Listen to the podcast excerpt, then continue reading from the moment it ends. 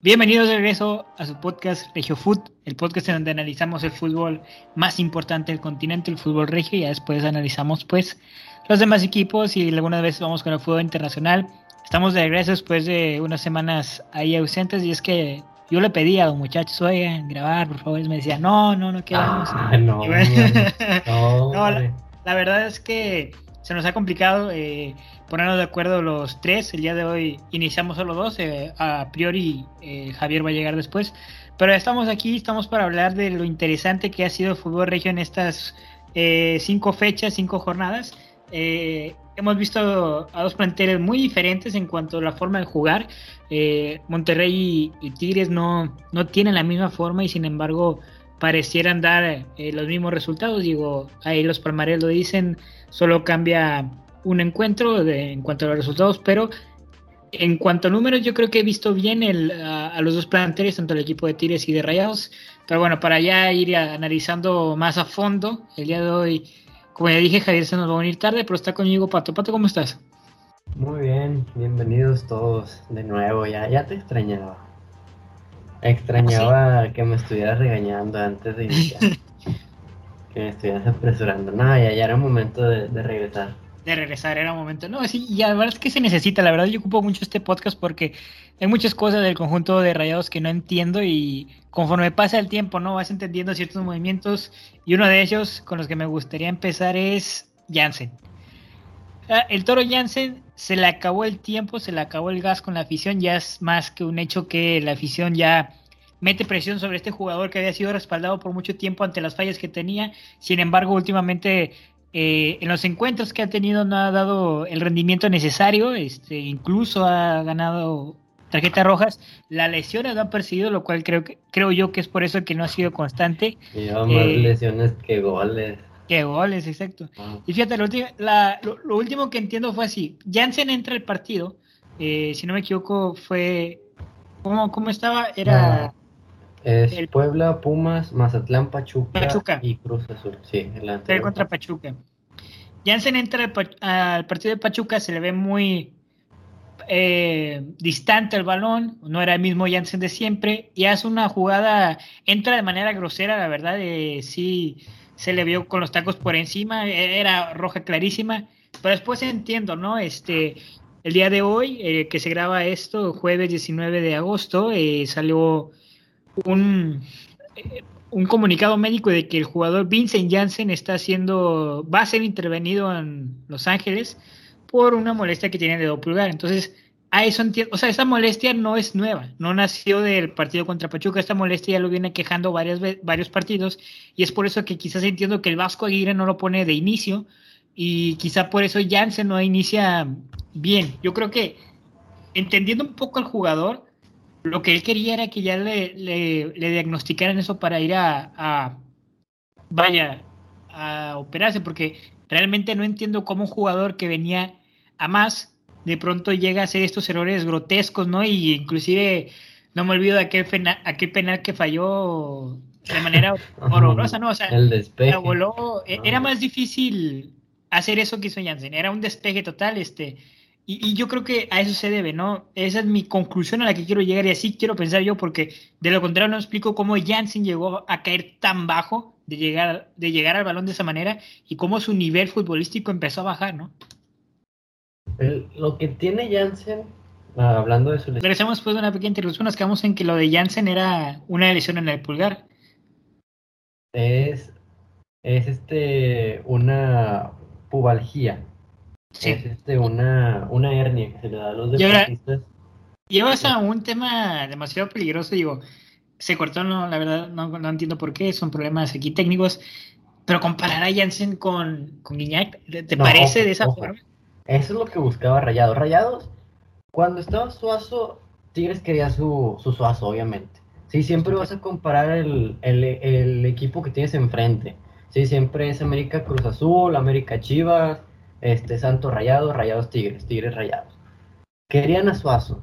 Llega Guiñac superando a Suazo. Que es mejor jugador Guiñac que Suazo. Eso es claro. Simplemente vemos los goles que tiene, lo que ha hecho. Y al, tener a Guiñac, pues Rayados obviamente quiere su guiña, quiere lo que tiene Tigres, quiere ganar, quiere ser dueño de una década como lo fue Tigres.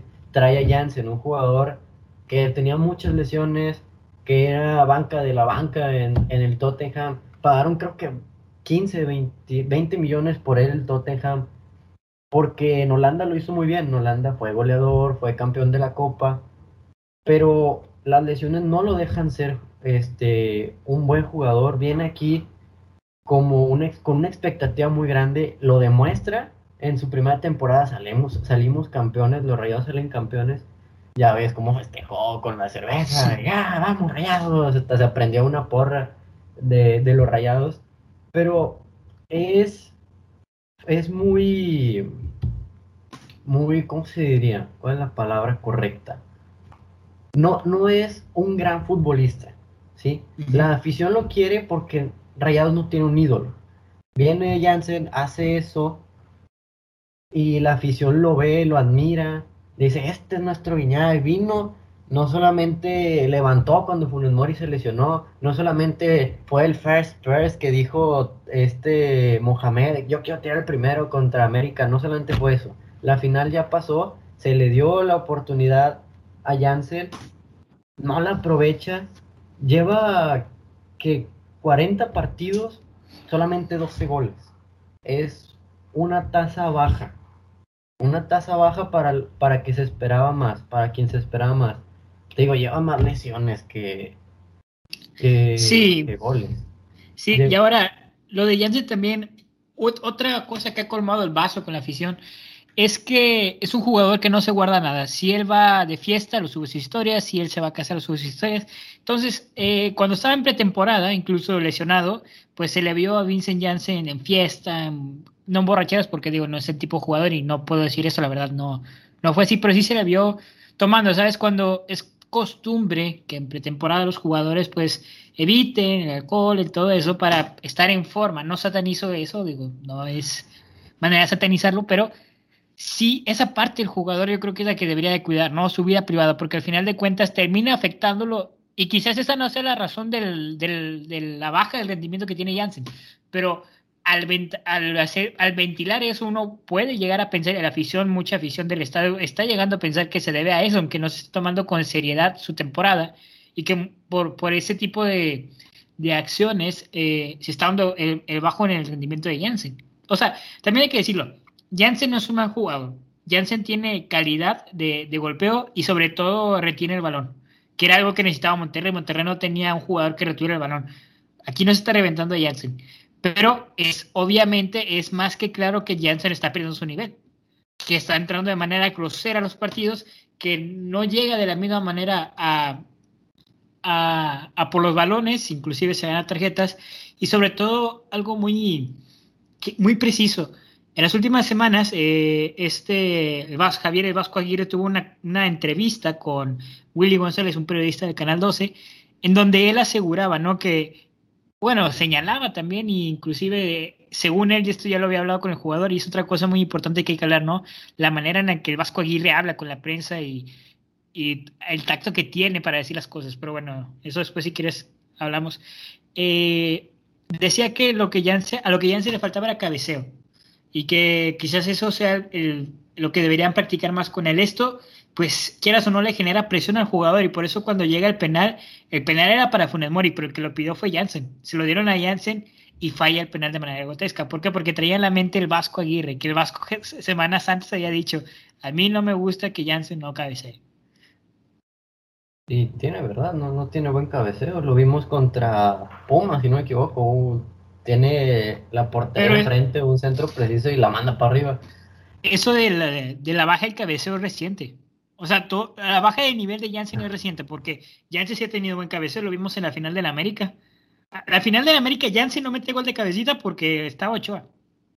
No sé si recuerdas un, un, tiro de esquina que viene bien para Janssen. Janssen, eh, pues es alto, ¿no? El tipo y sobre todo tiene, eh, es robusto, gana el balón por aire, da una cabeza extraordinaria, sin embargo, pues tienes a Memucho, ¿no? Experto en portería. Entonces, sinceramente, ya a Jansen no le falta calidad, sino está pasando por un muy mal momento futbolístico. Y la pregunta que nos hacemos con ese tipo de jugadores cuando tienen este tipo de bajas, lo pasó en su momento Cardona, lo pasó este Avilés Hurtado, ¿no?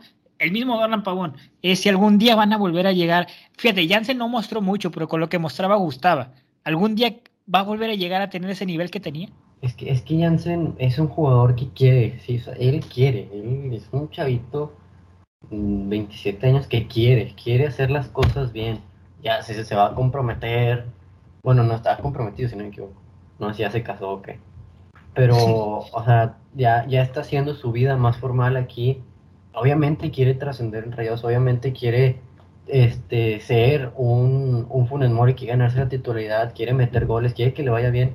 Pero esa ambición de querer ir por la bola, de querer, de querer hacer más, sí, de querer hacer algo, no más, porque no está haciendo nada, de querer hacer algo, le está afectando y lo vimos en el partido contra Pachuca. Va, quiere agarrar la bola rápido, quiere conseguirla, se trompica, se lleva al jugador por delante, antes si no lo rompió.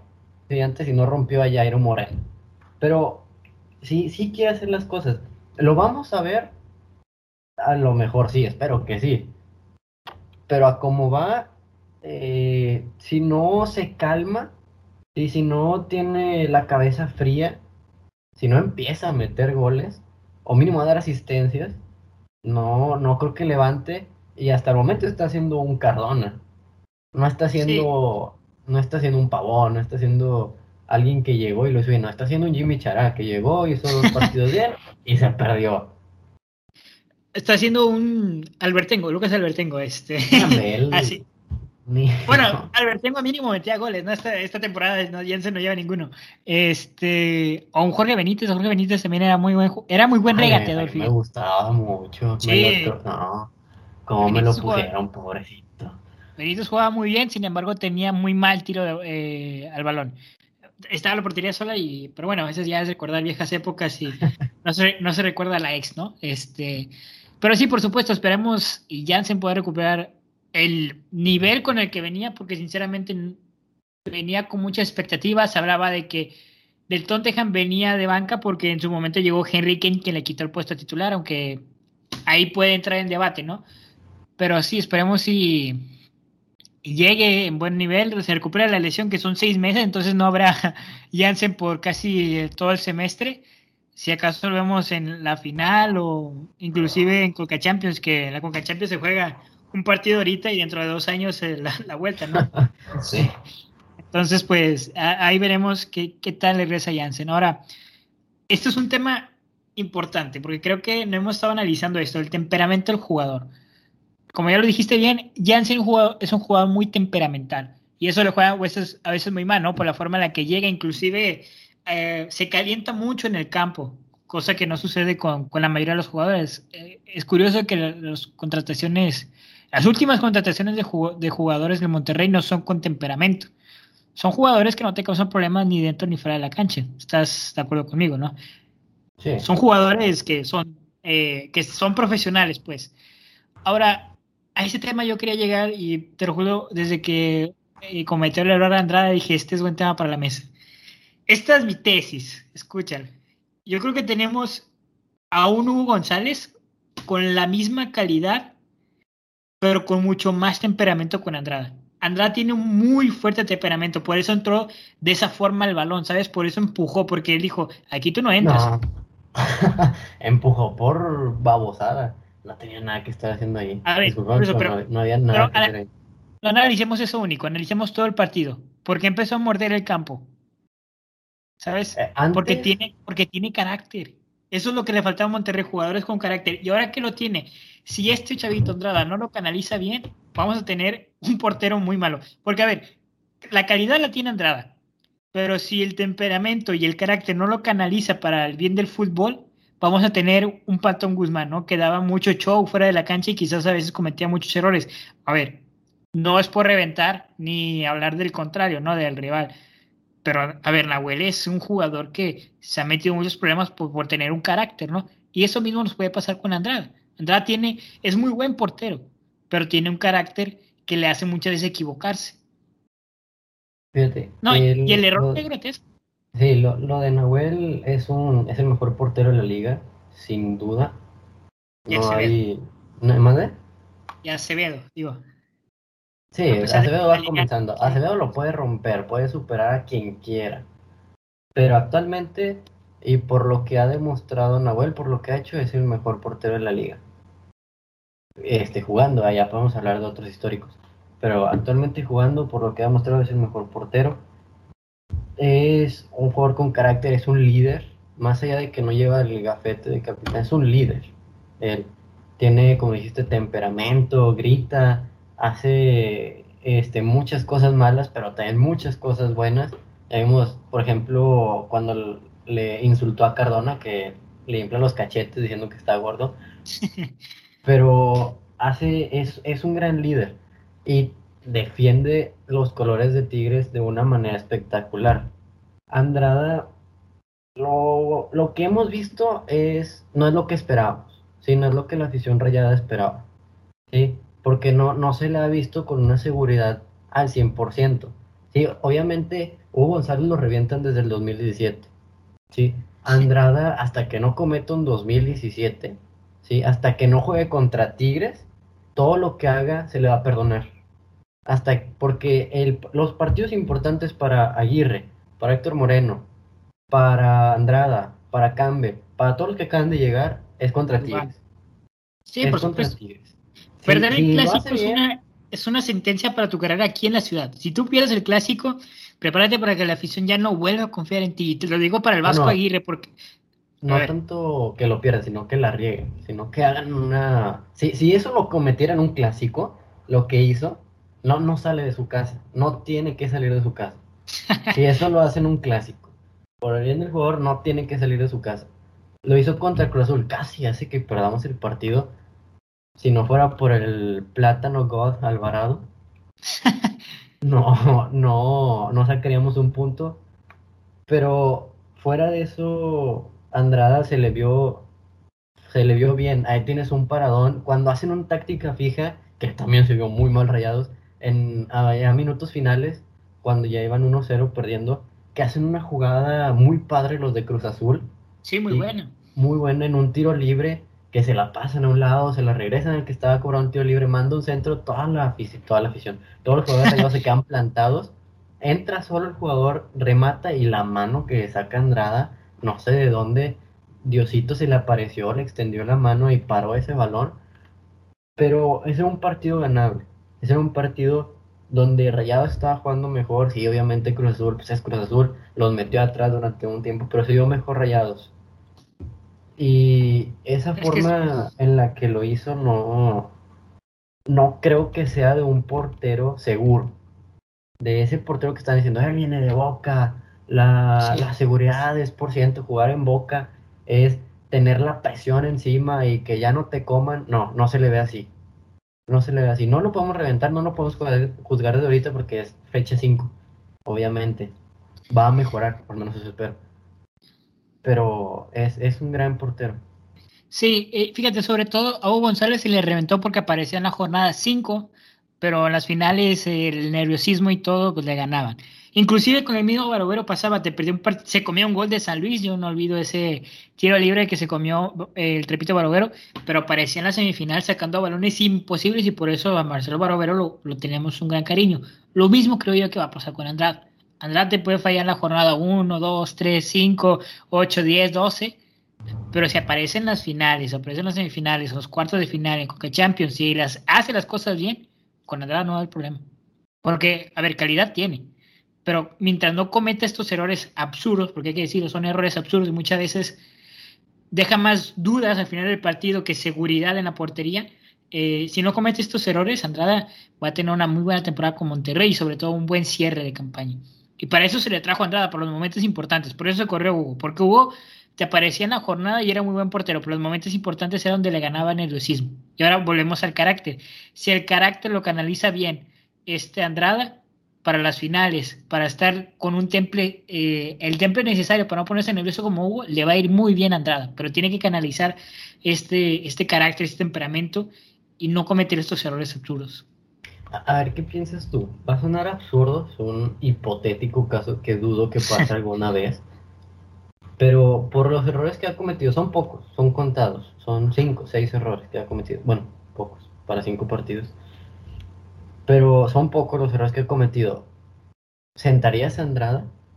Este partido que sigue, contra Chivas. No, porque mira, del otro lado tenemos a. ¿En Chivas? ¿O en dónde?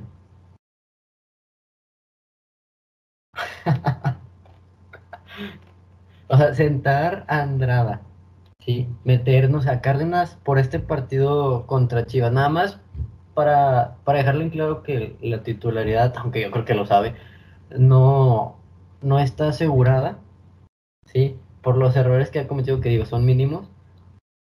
Pero, ¿tú lo sentarías? ¿Tú siendo el vasco? El mío. El mío. A ver, espérame. te respondo a la pregunta, digo, por un momento te me fuiste si es el tuyo. Creo yo que es el tuyo, porque te escucho muy cortado. Eh, regresando al punto, este, yo creo que no sería lo correcto sentar a Andrada. Eh, del otro lado tenemos a un a Edson, creo que se llama el tercer portero, y a un Luis Cárdenas que, si bien apareció en los momentos importantes, es otro portero que también se le quiere porque apareció en los momentos importantes, no tiene una técnica eh, definida y sobre todo ha dejado también muchas dudas, eh, sobre todo a jugadas a balón parado, no calcula bien la salida y muchas veces el balón pasa por encima de él, no es ese portero que detiene la bola, ¿no? Muchas veces, al igual que Andrada, la rebota. Ahora, eso de, eso de la afición de criticar a manos, de, le dice mano de raqueta porque rebota mucho el balón, pues así era Jonathan. Así era Jonathan, o sea, no sé, esto no es nuevo en Monterrey. Si bien Hugo González era mucho de parar el balón seco, muchas veces mandaron a la esquina, Jonathan Orozco también era un jugador que rebotaba mucho los balones y quedaban en el centro pero aparecía en el segundo, en el remate, ¿no? En el segundo remate y atajaba. Eso es lo que tiene que hacer Andrada. Andrada la puede dejar en el área ahí votando, pero tiene que aparecer o estarse rápido para el segundo remate. Entonces, yendo en conclusión, digo, porque me alargué mucho por una pregunta muy simple, yo creo que Javier Vasco Aguirre no debe sentar a, a Andrada porque la calidad la tiene y sobre todo debe empezar a acostumbrarse. Sí debe hablar con él y decirle, que pues aquí no está en Argentina, ¿no? En Argentina sí puedes empujar a un jugador y no pasa nada.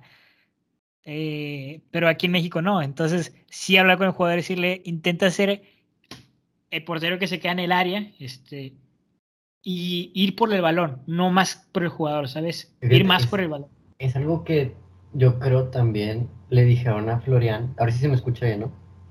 Sí, sí, sí, te escucho perfecto. Yo creo que también es algo que le dijeron a Florian en el partido contra Santos, creo que es donde debuta. Sí. Este, es algo que le dijeron también, como esa, esa entrada que hizo contra Santos, allá no era de roja, era de amarilla posiblemente, o incluso nada más pitan el tiro libre. Aquí le entró y a roja directa. El fútbol de aquí es más maquillado, el fútbol de aquí es... Digo, tampoco caigamos en eso. O sea, las, las entradas de Janssen, las entradas de, de Florian Tubán, la entrada de, de Andrade sí son falta. Digo. Sí, sí, pero ah, si las haces allá, en el, en el fútbol europeo, ¿cómo llegó Janssen? ¿Cómo llegó Guiñac? Llegaron rompiéndola. Eh, les venía, eh, no sé, Pablo Aguilar, les metía cuerpo y salía volando Pablo Aguilar. ¿Y por qué? Porque traían el físico de Europa el físico donde se juega en, Inglaterra, en Italia, en todos esos lugares. Entonces, entonces es algo que le tienen que decir a todos los jugadores que vengan, que no sean de México, que no sean de la MLS. Porque incluso los argentinos, como lo acaba de decir Andrade, incluso Duan Vergara, que viene de Colombia, se le tiene que decir eso también. Y ahora, no es el primer jugador que, ¿Qué le pasa eso? Inclusive este Van Johnny, en una entrevista igual con Willy González, declaró que pues si bien cuando él llegó sí se le hacía muy difícil el entrar, ¿no? Porque le, preguntaba a Willy, este, Porque si la directiva le ha dicho algo por la acumulación de tarjetas, este, podemos recordar bien que Leonel Banjón era un jugador que acumulaba muchas tarjetas amarillas, rojas, y él decía, es que bueno, yo en Argentina estoy acostumbrado a jugar así. En Argentina sí se juega el fútbol. Entonces, ciertamente sí podemos alegar un poco sobre el fútbol mexicano, pero a ver, las que son faltas son faltas. Era falta obvia de, si bien se exageran, pero era falta obvia de, Andrada, si era falta de Florian, era una entrada de camisera y era falta clarísima de Yance. Entonces, pretextos no puede haber.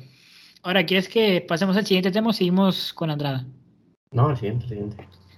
Ya nada más para cerrar. Andrada es un buen portero, denle el tiempo, denle chance y que aparezca en los momentos importantes. Es lo único que se le pide, para eso se le trajo. Ahora, el mellizo, que por fin anotó su gol 122, bueno, 123 ahora, ya se acabó la mararia. ¿Qué podemos esperar? No, fueron 700, 700 minutos, 700 y pico, ¿no? 700 tirándome para 800. 700 y pico minutos, casi 800 para meter su gol 122 y convertirse en el máximo goleador del Club de Fútbol Monterrey para hacer historia. ¿Tú piensas que es que las comparaciones son absurdas, ¿no? Pero tú piensas que que sí se tienen que hacer. ¿Tú piensas que superó en realidad a Humberto Suazo? Como goleador. Como goleador, sí. Como ídolo, no. Como delantero, bueno, es que siento que eran diferentes hasta en eso. Siento que Chupete se movía más. Sí, pero es, o sea, y jugaban diferente, porque Chupete tenía algo de Nigris. Sí, por supuesto. Su, su manera en que eh, cuando creció fue teniendo algo de Nigris a un lado.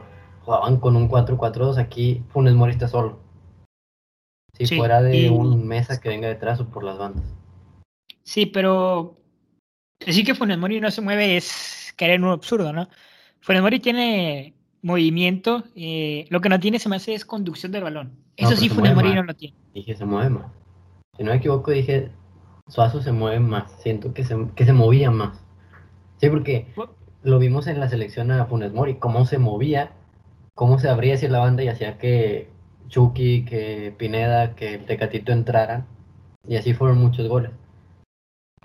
Ahora, Funes Mori está en esta temporada, es el mexicano con más goles de la temporada. Ciertamente podemos alegar, ¿no? Que en Rayados no ha hecho mucho, pero combinando la Copa Oro eh, con Rayados, Funamori está haciendo historia y está siendo en estos momentos el jugador mexicano con más goles. No está siendo el jugador eh, no está siendo el jugador con más anotaciones en la liga. Jugador mexicano con más goles. Hay que diferenciar esos términos para que no vengan a mostrarme datos, ¿no? Lleva aproximadamente 30 goles, sí. 12, 30 goles soy el otro. 12, 11 goles. Es, 12 de 11 goles y, bien por el mellizo, que bueno que ya anotó este gol, se ha convertido en el histórico del Club de Fútbol Monterrey. Siento yo que compararlo con Suazo sería injusto. La manera de jugar al fútbol ha cambiado en eh, muchos aspectos. Este, y sí siento que ha superado a Suazo, porque ahora está haciendo su propia historia. La verdad, fue en Mori sí. ¿Mande? ¿En qué lo superó? En los goles eh, y sobre todo tardó menos en anotar los goles que a Suazo. No sé si viste la comparativa de en cuántos partidos Suazo hizo los goles eh, y en cuántos partidos eh, Funes Mori hizo los goles. Funes Mori tardó menos, y a pesar de que tardó 780 minutos en hacer el gol 122, tardó menos partidos en hacer los goles que, que Suazo. Entonces, ciertamente sí, Funes Mori es un mejor jugador. No estoy diciendo que ya debemos olvidar al monstruo sudamericano, ¿no? Suazo se va a quedar en la institución para siempre y ha sido ha sido y va a ser el que nos dio más títulos, ¿no? inclusive el que hizo grandes rayados. Pero también hay que darle su espacio a Funemori. Funemori está haciendo historia, está jugando muy bien al balón. Eh, cuando llegó, llegó un poco frío, ¿no? Este, era el jugador que metía la pata y metía gol, inclusive. Sí, mira, bueno, ya la... 246 partidos, 122 goles. Funes Mori, 255 partidos, 121 goles. Este Suazo. O sea, ciertamente no es la gran cosa, pero en menos partidos ha metido. pero también las asistencias. Suazo tiene 71 asistencias. También el por qué jugaban diferente. Te digo, se movía más Suazo. Sí, por eso. 71 asistencias contra 34 de Funes Mori. Por eso también mi argumento iba de la mano de que la manera de jugar fútbol ha cambiado. Sí. Y en ese entonces teníamos a Bucetich, que era un genio, el rey Midas, sabía cómo tratar a jugadores, inclusive este, con lo que dijo alguna vez este, Aldo de Nigris era que hasta el rey Midas sentaba a Suazo para no hacer, para que él siga siendo el pezón, el vestidor acá, eh, pues Rogelio Mori es insentable, ¿no? Si está con las dos piernas funcionales es titular y es inamovible. Entonces, la manera de jugar fútbol ha cambiado, eh, los directivos ha cambiado, inclusive no es el mismo. El director deportivo, este, en ese tiempo era Miguel Salvador, hoy es Vilio Davino. este, y, bueno, muy bien por el mellizo que se ha convertido en el histórico y, nada, esperemos si le vaya, que, que convierta más goles, rompa récords y en algún momento el estado se va a llamar Estadio Funes Mori Suazo. No, no sé. no, claro que no, si no le dieron con Suazo. Es que, mucho... yo no creo que llegue a ser lo que Suazo en cuanto a ídolo. No, no, por supuesto no. Es que, ¿sabes qué? Suazo no dejó dudas. Suazo es un jugador que enamoró desde el primer momento de la afición. Pero Funes Mori se ha dejado muchas dudas. Pero esas dudas no niegan su calidad. No sé si me explico. O sea, no se va a convertir en ídolo, pero tampoco se niega su calidad. Ah, claro, o sea, ya, ya marcó historia, va a estar ahí en Rayados. Cuando llegan un histórico con Rayados, ahí está, ahí está Funes Mori. Pero bueno, este, pasamos ya con el conjunto felino. La verdad, yo no tengo preparado. Bueno, pues lo de Florian. Ahora, ¿crees tú que, que el gol puede remediar todos los errores que ha cometido Florian? Es que Miguel Herrera Tigres se equivocó con Florian. ¿En qué? Sí, por supuesto. Déjame específico, sí. No van a reventar. No, era casualidad. Este, este, se equivocaron al. Dijeron, ¿es ídolo? Va a responder a la primera. No. Es un ídolo que llegaba de, de un mes sin actividad o más, donde no tenía el ritmo que se ocupaba para jugar 90 minutos. Es, campeón es el campeón del mundo, jugaba en Europa, sí, pero llevaba varios meses parado. Entonces, no era juega los 90 minutos en el primer partido. Es más, yo creo que hasta se equivocan al dejarlo ir a las Olimpiadas. Porque las Olimpiadas te exige más que la liga. ¿Por qué? Porque son partidos de un día para otro. ¿Sí explico? O sea, juegas el lunes, luego el martes, bueno, el martes no. Juegas el lunes, luego miércoles, luego viernes. Un día de descanso. Entonces te exige más rendimiento que Florian no tenía. Llega y en lugar de darle tiempo, lo meten contra Santos. Se sale expulsado luego. Vuelve a estar este para jugar, lo meten contra Seattle. No tiene ritmo. Vuelve a estar, lo meten contra contra quién? Contra no sé contra quién, contra Puebla. No está. No estaba. Ahora ya ya se le vio mejor, ya tiene un poquito más de físico. Este gol sí le va a ayudar, yo creo, a la, en, lo emocional, ya se quitó ese peso, ese debut, ese, esa primera vez, ya se la quitó de encima con un golazo, es un auténtico golazo. Sí, por supuesto. Cómo le pega, cómo la cachetea, cómo la rosa le dio un besito, estuvo hermoso.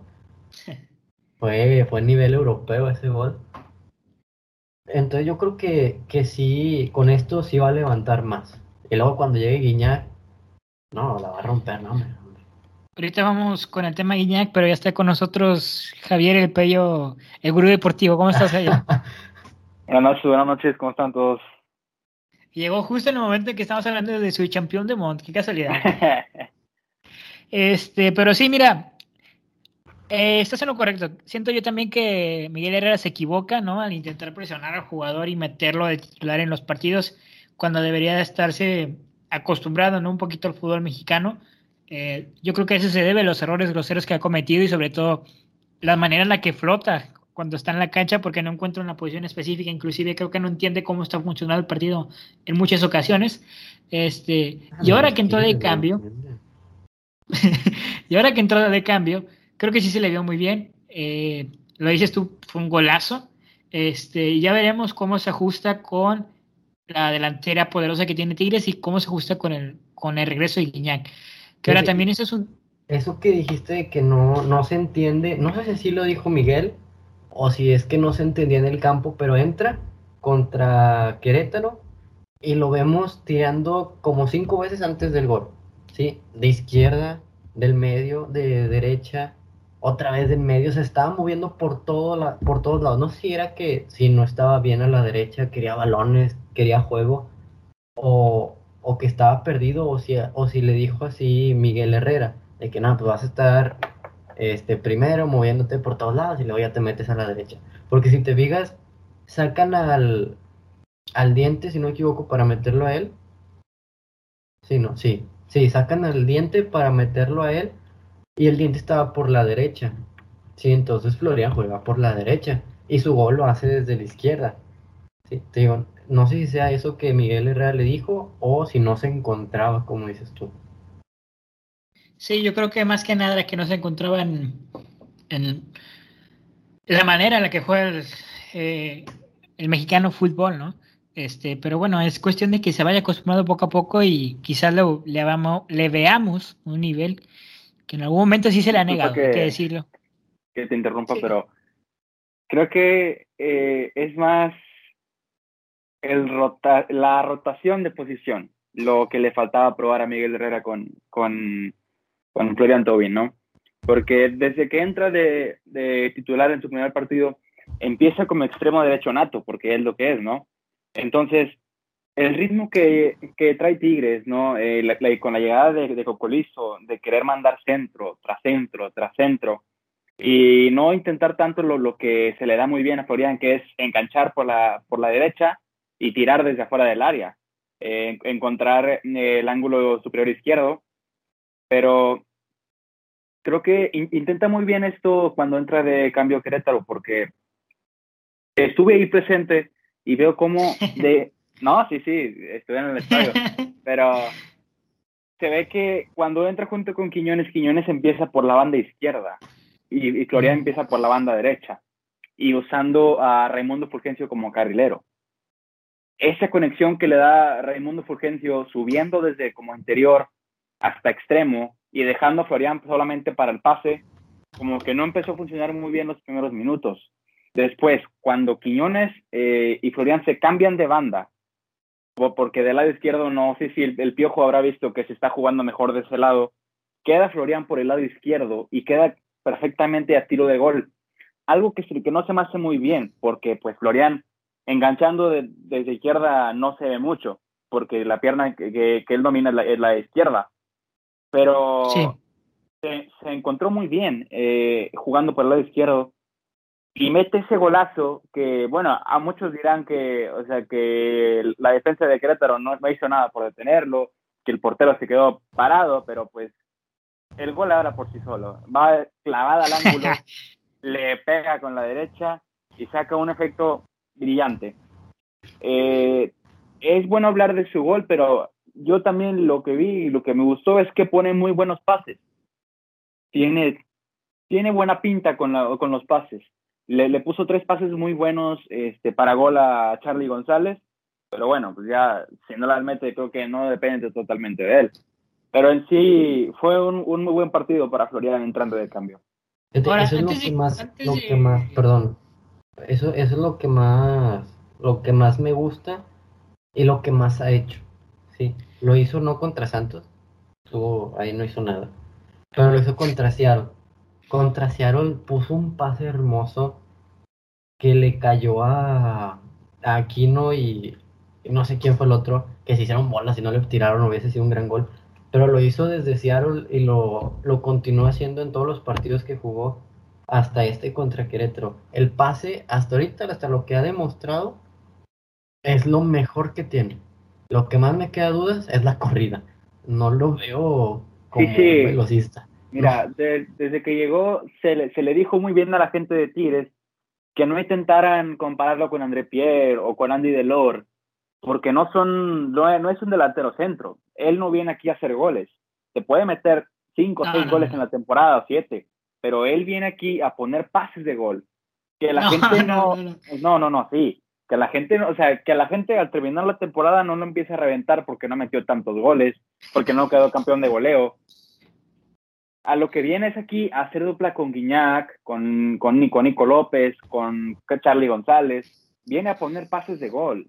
Que la gente se preocupe por, por si tiene cuatro asistencias o tres, eso sí es un nivel pésimo. Pero él viene aquí a asistir, a poner pases de gol. De, vez en cuando sí enganchar y meter un, uno que otro gol, pero no en todos los partidos. si no lo ven en, en, la tabla de goleo, mm, siendo el primer lugar en la tabla de goleo no pasa nada. Si no lo ven en primer lugar eh, siendo el mayor ah. asistidor de la liga, ahí, ahí sí, ahí, ahí, sí hay problemas, porque él, no viene, él está en una posición que no es precisamente goleador, no es, no es un delantero centro nato. Pues ahí sí no comparto muchachos con ninguno de los dos, yo creo que en realidad sí viene aportar más que pases al club felino, pero bueno, ahora hay un tema importante que me gustaría hablar con ustedes y sobre todo de conjunto felino. Cuando Monterrey jugó contra Pumas, Pumas es un equipo que está ahorita desangrado totalmente. Este, les, les quitaron todos sus jugadores estrellas y ahorita está con básicamente con pura banca. Eh, con pura banca, con pura, ¿cómo decirlo? Cantera, ¿no? Este, Cuando Rayados jugó contra Pumas, ganó 2-0, se le vio muy buen fútbol, pero más que Rayados ser muy buen equipo, Pumas era pésimo equipo, ¿sabes? O sea, no podemos, no podemos decir que Rayados jugó muy bien ese partido, sino porque la, el culpable de que Rayados ganara fue Pumas. Lo mismo creo yo que pasa con Tigres. El partido contra Querétaro jugó muy bien, se le vio muy bien, Florian muy bien, pero a ver, Querétaro te dio todas las oportunidades que tú querías, Querétaro te dio todos los pases que tú querías. No sé yo si este equipo felino, este Tigres, Florian, eh, vayan a jugar igual contra un equipo que no te permite tanto como Querétaro. Pues mira, creo que más que nada eso era la, la presión. O sea, tampoco hay que quitarle mérito, porque sí, la gente sabe que es el Querétaro. No es, una no es de las mejores defensas ni las mejores ofensivas del torneo. Creo que actualmente está eh, subiendo los, los lugares 13 para arriba. No, no recuerdo muy bien en qué posición está ahorita, ya, ya con la jornada 4, pero eh, sí, o sea, la gente sabe que no es una defensa como la de la América, como la de Toluca, pero también creo que va muy, mucho del lado de la presión que tenía Tigres ya de, de un triunfo. Y felicito a Tigres por, o sea, por el buen rendimiento que dieron. Pero también, pues sí, yo, yo como a mi, a mi perspectiva, eh, lo festejo sí, como un buen juego ganado, un planteamiento muy bueno, pero también eh, deja mucho que, que desear para los próximos partidos, ¿me entiendes? Sí, o sea, a ver, mi comentario no iba más que para despreciar, digo, no lo digo por ti, sino por si se pueden malinterpretar. No es para menospreciar el, triunfo de, de Tigres, ¿no? Al final de cuentas, puedes, perder esos partidos, ¿no? Ha pasado. Pero tampoco vayamos a decir, ¿no? Que ya Tigres ha después todo ese quinto grande, que ya juega muy bien el fútbol, no. no, no Querétaro, te, Querétaro, te, dio todas las oportunidades que querías y te dejó hacer lo que quieras en la cancha. Sí, sí. Eh, no, el siguiente partido va a ser el importante contra Mazatlán Van de visita, si no me equivoco. Va a ser importante porque Mazatlán no anda tan mal. Ojo, no anda tan mal. No, no, no, esa es la palabra, esa es la palabra. Ahora, Rayos empezó, Rayos empezó con Mazatlán, pero porque quedó con un jugador menos. Y aún con un jugador menos, eh, no se sentía en la cancha. ¿Saben? Ahora vamos a ver cómo se comporta el conjunto felino con, con este equipo. ¿Querías decir algo? Si no, ya para pasar al siguiente tema con Tigres, que me gustaría hablar de esto también que... Sí, mira. Pero bueno. Entiendo la idea que no es, no menospreciar a Tigres por el, por el triunfo, porque pues no.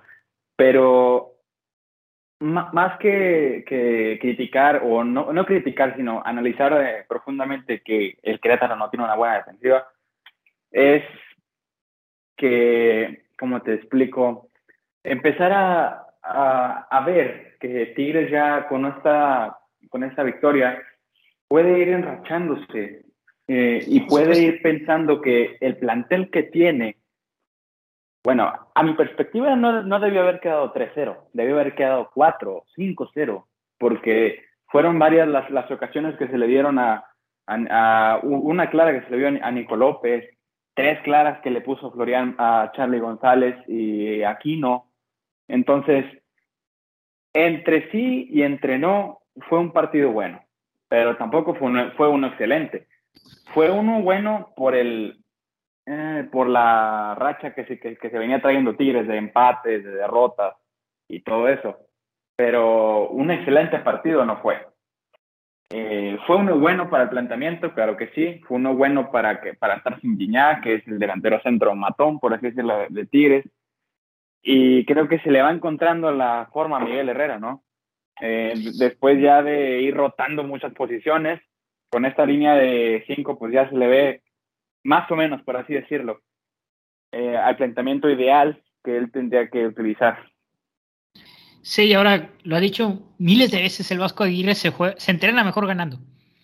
ese triunfo le va a servir a Tigres como para quitarse un poquito ¿no? la presión que tiene Y, seguir avanzando y, como tú le dices, enganchándose con, con los partidos que vienen. Ahora, eh, hace una semana o dos, no me acuerdo ya, digo, no hemos podido grabar, por eso hemos tratado de eh, generalizar todo lo que está pasando. Pero pues el conjunto felino lamentablemente perdió 3-0 en una lamentable presentación contra Seattle en la League Cup. Yo no voy a criminalizar esto porque seamos sinceros, esto sucedía con el Tuca Ferretti también. La League Cup no es la Champions, no es la Conca Champions, ¿me entienden? Cada vez que a Tigres es inscrito eh, de manera obligada a un torneo secundario, Tigres no, no juega bien, inclusive va con toda su banca, lo mismo pasó con Seattle. Esto siempre ha pasado con Tigres. Cuando a Tigres no le importa una copa, meta toda su banca. Lo más obvio es cuando la Copa MX, ¿no? Cuando Tigres participa, siempre pierde contra equipos como Zacatepec, pierde contra equipos contra Atlético de Minero, ¿no? Yo creo que más que nada que una, una derrota fuerte de Tigres contra Seattle no fue. Más que nada a Tigres no le importa la League Cup y se entiende. La League Cup no es un torneo que que te genere mucho. Porque lo hemos visto, Tigres en Coca Champions se enracha y le gana a todos. Inclusive va con su equipo titular o, o mete a los suplentes que sabe que le van a generar. En la Cup Tigres no fue a ganar. Tigres fue a ver más que a ver qué hacía en ese torneo. Ajá. Por eso yo, yo siento que no se debe criminalizar la derrota. Inclusive yo creo que ni al Piojo le importó saber la derrota. Pues mira, no tanto que se le importe, porque desde el principio el, Piojo dio muchas declaraciones. El Piojo en varias entrevistas dijo que, que, había que ganar todo lo habido y por haber. Él dijo que, que tenía priorizado la, la League Cup, pero no sé, o sea, como tú dices, esto no pasa desde ahorita, viene pasando desde hace cuatro, seis, cuatro o cinco años, perdón, desde la Copa Libertadores, que perdimos, eh, aquellos cambios dudosos, aquella alineación que nunca se entendió por qué, por qué salió así Tigres en la final, este, aquella eliminación de Zacatepec, aquellas tres eliminaciones de, de Conca Champions, aquella final que perdimos contra Rayados. O sea, son cosas que nunca se entendieron en, en torneos secundarios para Tigres. Y, y ahora que, que, viene Miguel Herrera y, y, empezamos a creer que se le va a dar más importancia a esos torneos, pasa esto. Y como dices tú, no se salió con la banca, porque se salió con Nico López, se salió con Florian Taubín, con Leo Fernández, con Carioca, con los defensas ideales. Entonces, ese, ese yo creo que sí fue una, una pedrada fuerte para Miguel Herrera, porque es, es el Seattle Sanders. Eh, eh, fue, sea o no sea un equipo de la MLS, es un torneo que se le tiene que ganar a, a, a la MLS este, Tigres está obligado a ganar ese, ese primer partido. Para mí sí fue un fracaso rotundo. Porque sí, pero hay que la alineación con la que salió. Tú me vas a decir si fue o no banca. Salió con Ortega, es banca. Ábalos y Venegas como laterales, son, van empezando. ¿sí? Ayala y Reyes, esos no son bancas, son titulares de selección, o alguna vez de selección. Ayala como contención, ese va empezando también, es un juvenil. Dueñas, es banca, pero fácilmente puede ser titular de otro equipo. Sí. O sea, es, es un titular, pongámoslo como titular. Este Florian por derecha, Quiñones por izquierda, titularazos. Leo Fernández, titularazo, atrás del 9 que fue González. Para mí no salió a, no me importa lo que pase a perderlo. Les dieron un baile. Les dieron un baile y salió mal. Yo, yo, yo creo que desde de los partidos de pretemporada, el, el Piojo, un error que quiso arreglar con Tigres y con la afición que, que tenía Tuca era empezar a meter canteranos. Y es un error que quieras que no le está costando. Porque no, o sea, está bien, dale minutos, pero dalos después del primer tiempo, no los desde el inicio. No los ves de inicio cuando sabes que no son veteranos y cuando sabes que es un que, que es un que vas empezando en tu carrera como director técnico. Está bien, no, o sea, es, es, es, es algo que se refuerza mucho. Sí, sí, así, exactamente. Vamos ganando 2-0, mételos. Dales confianza, pero no empezando el partido. No, no perdiendo. No, o sea, exactamente, o sea, y, eh, incluso contra Querétaro. Eh, si no me equivoco, fue, un canterano el que estuvo jugando por la, por la lateral derecha.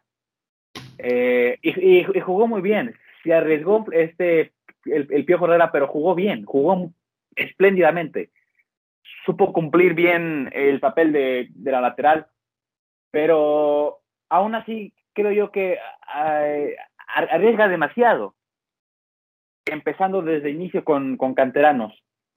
Y creo que es, es, un error que le costó, porque después de eso, de la Liga Scoop, ya, ya empezó en, la liga con, con, Diego Reyes, con Salcedo, con Nuevo Ayala.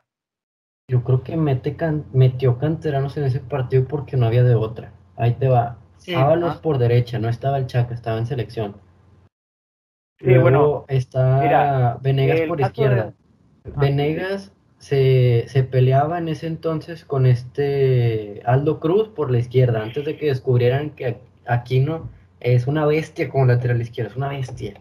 Y antes de que descubrieran eso, Venegas y, y este Aldo Cruz, uno de los dos iba a ser titulares. El único que yo creo sí podía guardarse, pero que se vio mejor, dio un partidazo en ese entonces fue este Ayala, el contención.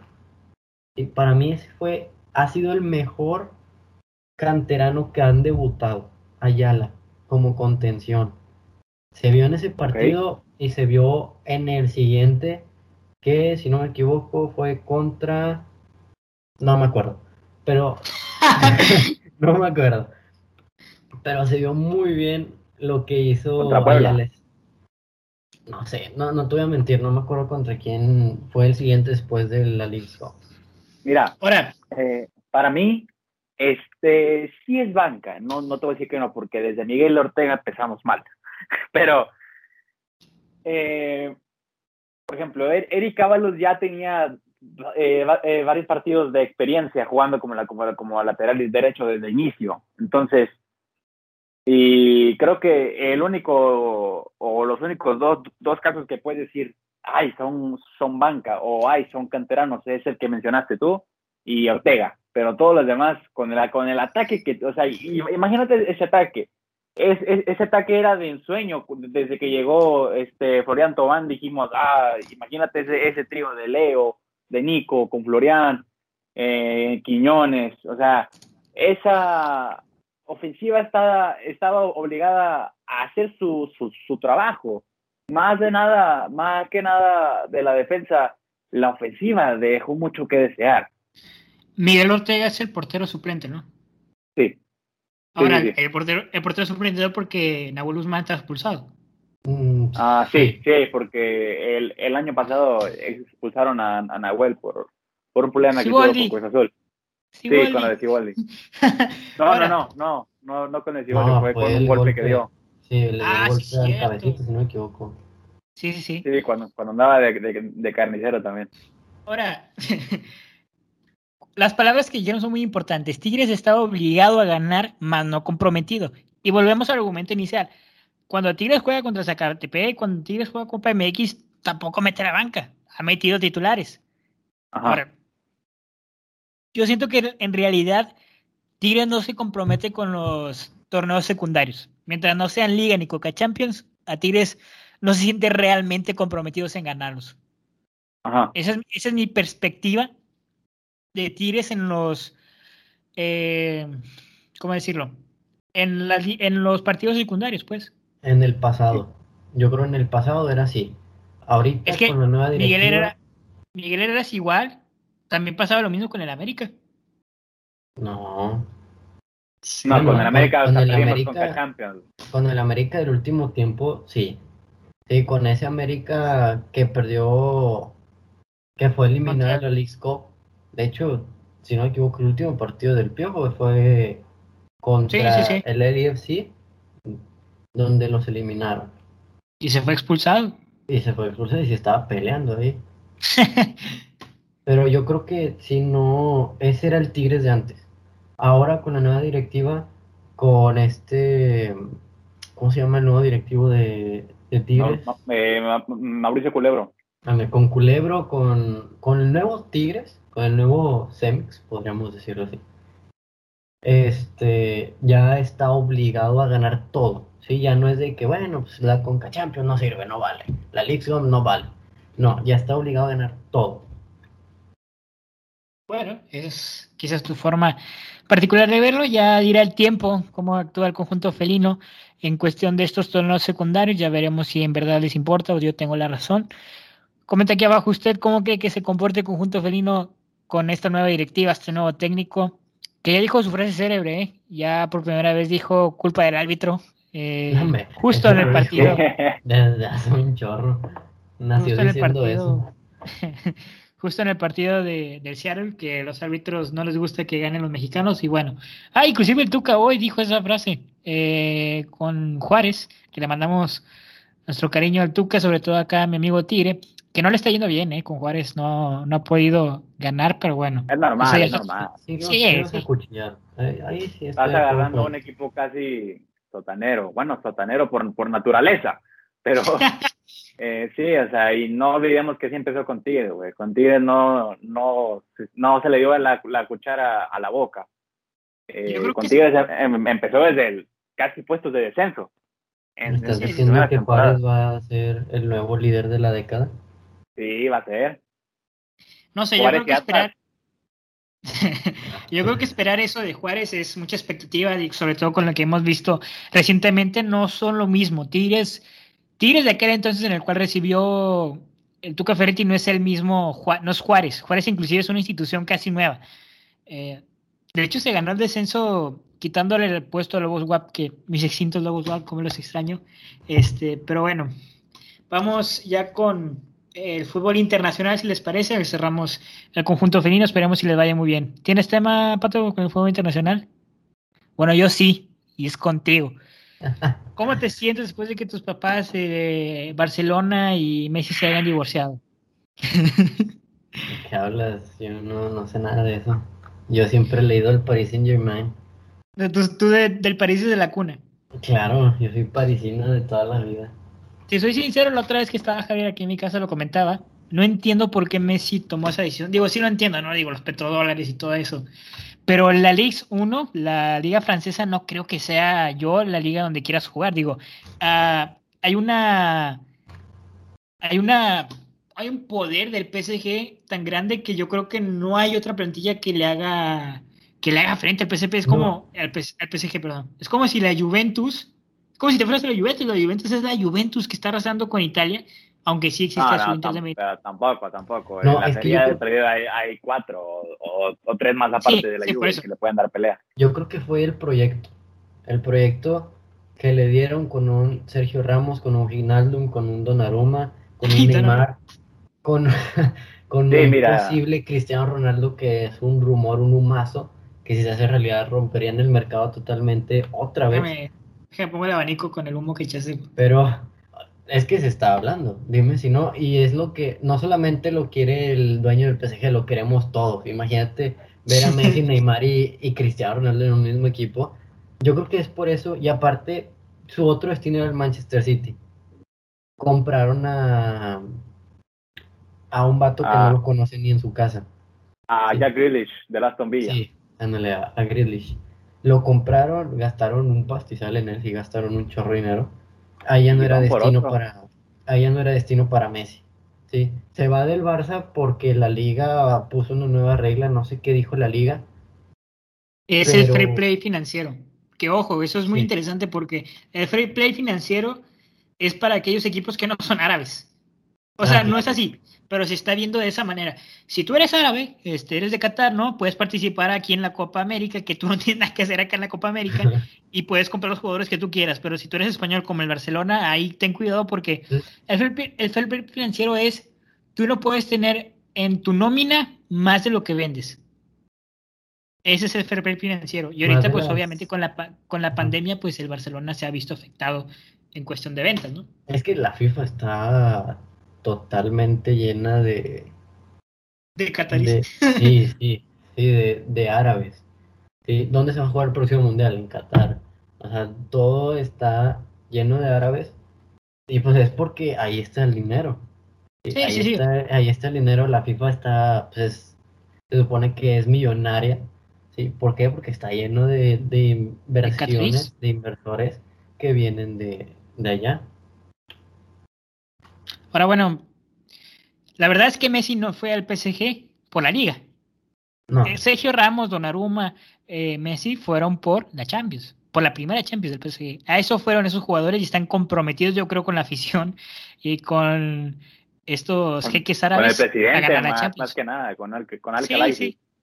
Sí, a eso fueron la- a la ganar la Champions.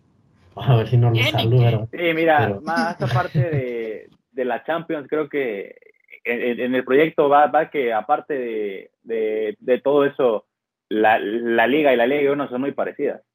Eh, el, el, el nivel que tiene uno al, al nivel que tiene otro y, al- y a lo que estaba acostumbrado Messi, creo que pues van de la mano, ¿no? Eh, ya te lo dije cuando estaba en tu casa, platicamos de eso. Eh, Me- Messi estaba eh, acostumbrado a meterle goles a, no sé, al Sevilla, a, ¿cómo se llama el otro? Bilbao, al Valencia. Bilbao, al Granada, al Elche. Entonces, a- acá, le- acá le va a meter goles a, al Marsella, si acaso, un club grande, por así decirlo, de que no sea el. PSG. Por Guiñac, ¿no? No, no, no, por, no por No, Guiñac, digo, por la historia que Si tiene. hablamos de equipos grandes, el Olympique de Lyon, el Mónaco, Sí. o sea, a eso me refiero también. La Liga 1 Mira, es el PSG. Pues acaban de perder la liga. La perdieron contra el. No me acuerdo el nombre. ¿Senie? Ah, no, Ahí no me está. acuerdo. Ahí está, qué tan grande Liga. Pero, pero la perdieron, o sea, fíjate, la perdieron Por eso Ajá. el Real Madrid también perdió la Liga y ahí está el Atlético de Madrid. Atlético de también, Madrid. sí, es un grande. Ajá. A ver, España, Atlético de Madrid, Real Madrid, Barcelona y a veces el. El ¿Qué te gusta? El Valencia. De, ah, bueno, y el Atlético de Bilbao, pues porque es histórico, ¿no? Es el primer club en la historia de existir. De Inglaterra, Manchester, Manchester United, Manch- eh, Manchester City, este, No, esa, esa ni la comentes, esa déjala en otro, en aparte. La mejor liga. Sí, no, es, es, es hermosa la, la, la Premier League. En Italia, pues tenemos obviamente la Roma, ¿no? Este, la Juventus, Ay, el Inter de. Milán, el, el, el Milan por sí solo, este, y en Francia, pues París. y es que eso es a lo que voy. El fair, el fair play financiero solo fue para el Barcelona, pero el París puede comprar a todo lo que quieras. Y estás viendo Bueno. a, un, PS a un PSG que está altamente, es como, no sé cómo explicarlo, es que es, es el PSG, o sea, la liga completa, todos los derechos lo van a comprar televisores solo por ver el PSG, porque no, en los demás equipos puede haber si acaso una estrella por equipo, pero no como el PSG que está repleto de todas las estrellas porque tiene todo el dinero del mundo para comprar a sus jugadores. Pues ahí está lo, lo que hizo Messi. O sea, podemos ver lo que es Messi. En 24 horas, en puras playeras, ¿cuántos hicieron? ¿120 y tantos millones de euros? Sí, por supuesto. En puras Ahora, playeras. Eso es interesante. La, el dinero viene de los jeques árabes. Los jeques árabes se mantienen a través del petróleo. Empieza a haber una crisis de petróleo grande o algo es, es fenomenal y el PSG se queda sin dinero. Y ahí quedó el fair play financiero, ¿sabes? Porque ya no van a tener ni para pagarle a esos jugadores. Entonces también, ciertamente, entiendo, sí, bien. eh, ya el PSG, fun- el PSG, el PSG Ah, funciona como un, eh, un círculo financiero, o sea, ya se mantienen por sí solo el proyecto. Pero si en algún momento le llega a ir mal a los jeques árabes, quizás veamos en problemas al PSG. Pero ¿cuánto, ¿cuánto va a pasar para que pase eso? No Vaya sé, la hermano. redundancia. Un jeque Pues- nunca se queda sin dinero, te lo apuesto. No lo sé. La, la bolsa de valores siempre cambia. Un día para Mira. otro. Ya lo vimos, ya lo vimos aquí en México.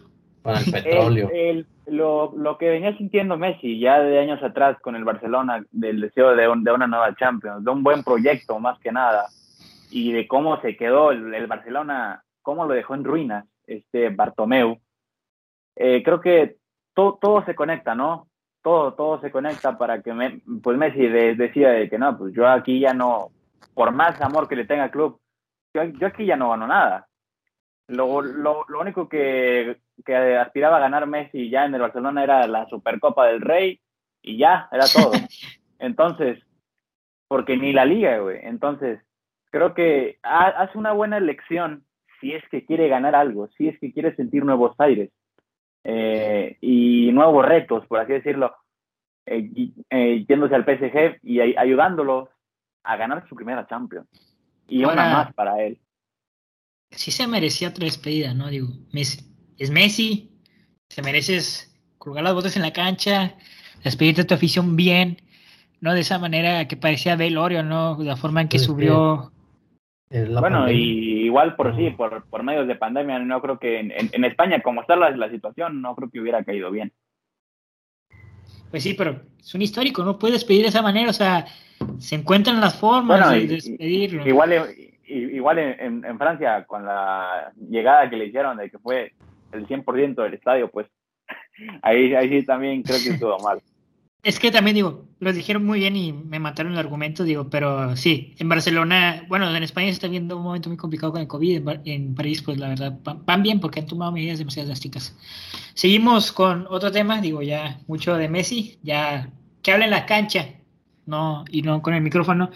Vamos con los main players of the years. Señores, ya están las nominaciones para el jugador del año. Tenemos a De Bruyne, a tu Canté, la felicidad de Canté, y a Jorginho, que ha ganado todo lo posible. Ese es de la UEFA, ¿no? Sí, por supuesto. Sí, es de la UEFA. Eh, es la primera vez que no vemos a Cristiano Ronaldo y a Messi. Y yo les pregunto, ¿por quién van como jugador? Tenemos a De Bruyne, ya les eh, dije, Canté y Jorginho. Yo voy por Jorginho. Yo también voy por Jorginho. ¿Tú? O sea, ¿Por yo, quién Canté? Yo, por gusto personal me, iría por Canté, porque sí, yo, me es que roba todo ese pero si hablamos de logros y de, verdaderas razones para ganar el premio, me voy por, por Jorginho. Pues la Champions y el robo de la Eurocopa. Sí, sí, sí. Pues como quiera, Kevin De Bruyne puede ser una buena elección, pero creo que no ganó muchas cosas esta vez. Le, fue mal con Bélgica, le fue mal con el Manchester City y pues con, la lesión ¿no? que sufrió en, la final.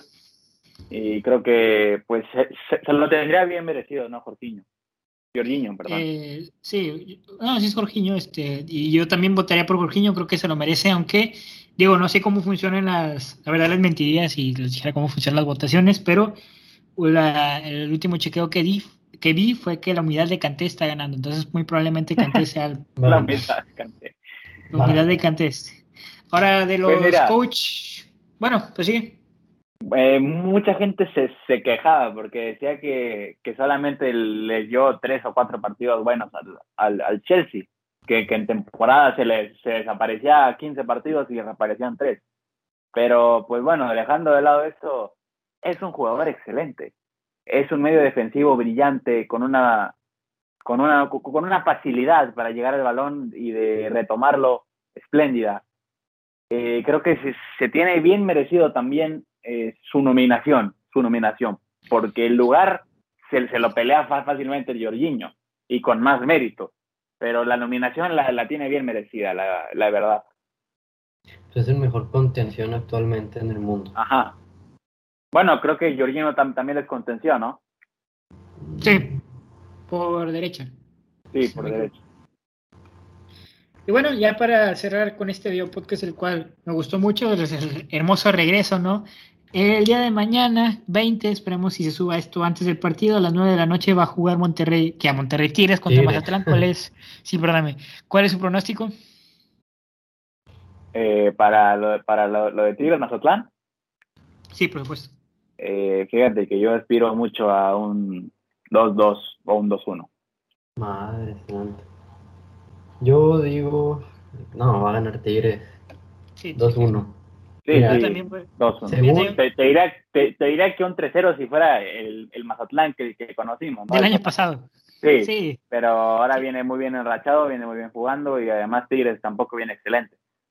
Mira, según según este un comentarista de multimedios muy amigo mío, no es cierto, no Saldría así Tigres, Nahuel Guzmán en la portería, línea de 5 con Salcedo, Reyes y Ayala, Chaca por derecha, Aquino por izquierda, Bigón y Carioca como contenciones, obviamente Bigón lo de siempre, sube y baja, Leo Fernández y Nico López, no como extremos, sino atrásito del 9.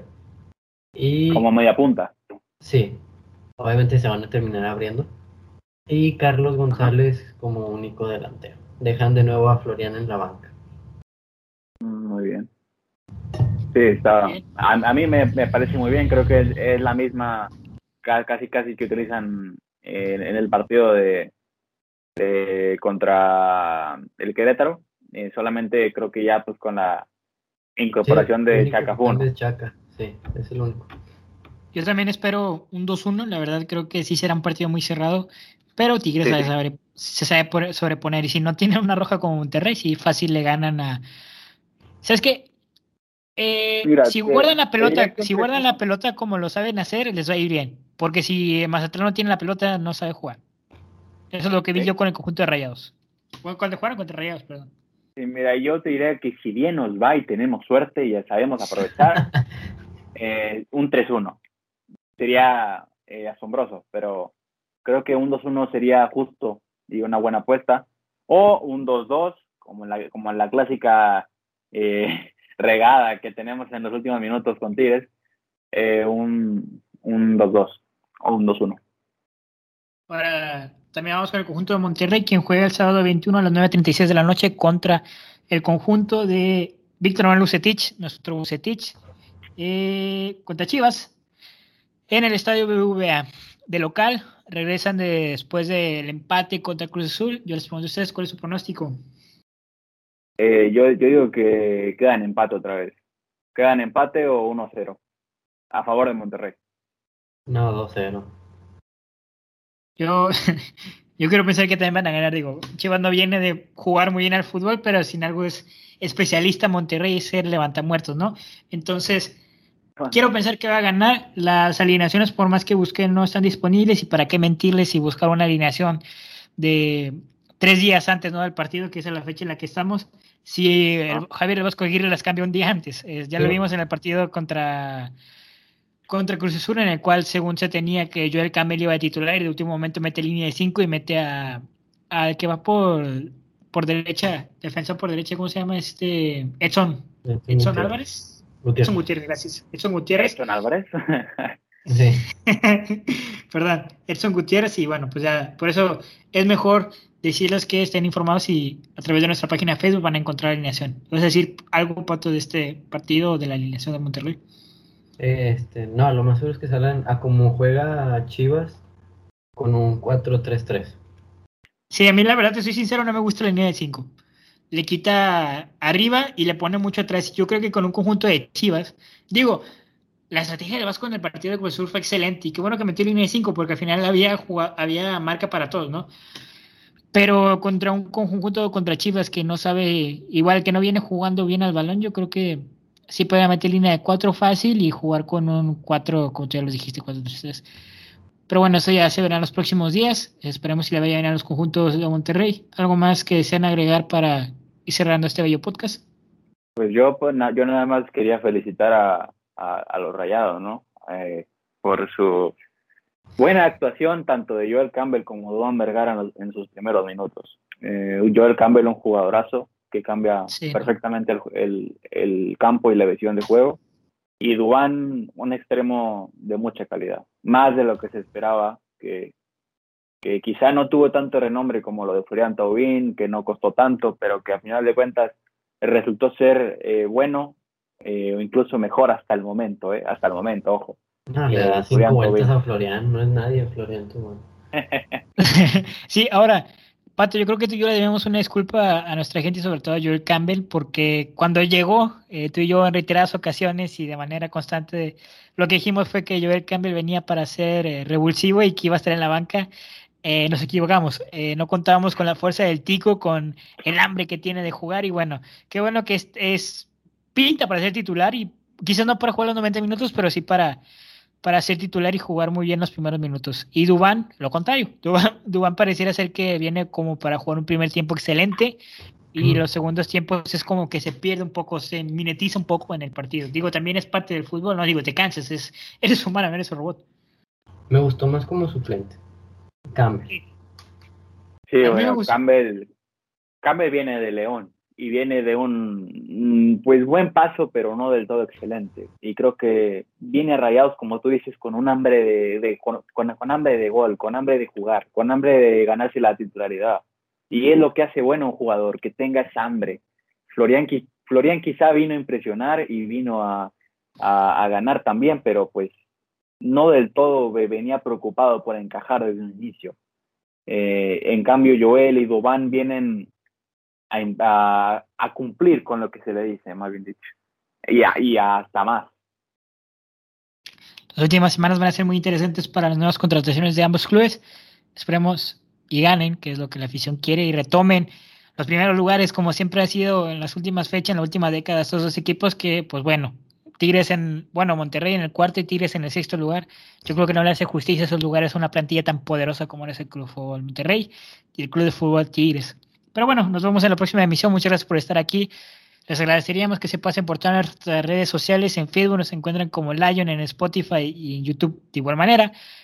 Eh, ¿En dónde más? Ah, este, en Instagram nos encuentran como eh, TH Lion-off, así nos pueden, no, off-bajo este, así nos pueden encontrar en Instagram para que nos sigan. También ahí subimos clips de todo tipo y bueno, si les gustaría mantenerse informados de, los ambos conjuntos y de noticias, está nuestra página de Facebook. Así nos encuentran como Lion. Y muchas gracias por estar aquí. Nos vemos en la próxima. Chao. Hasta luego.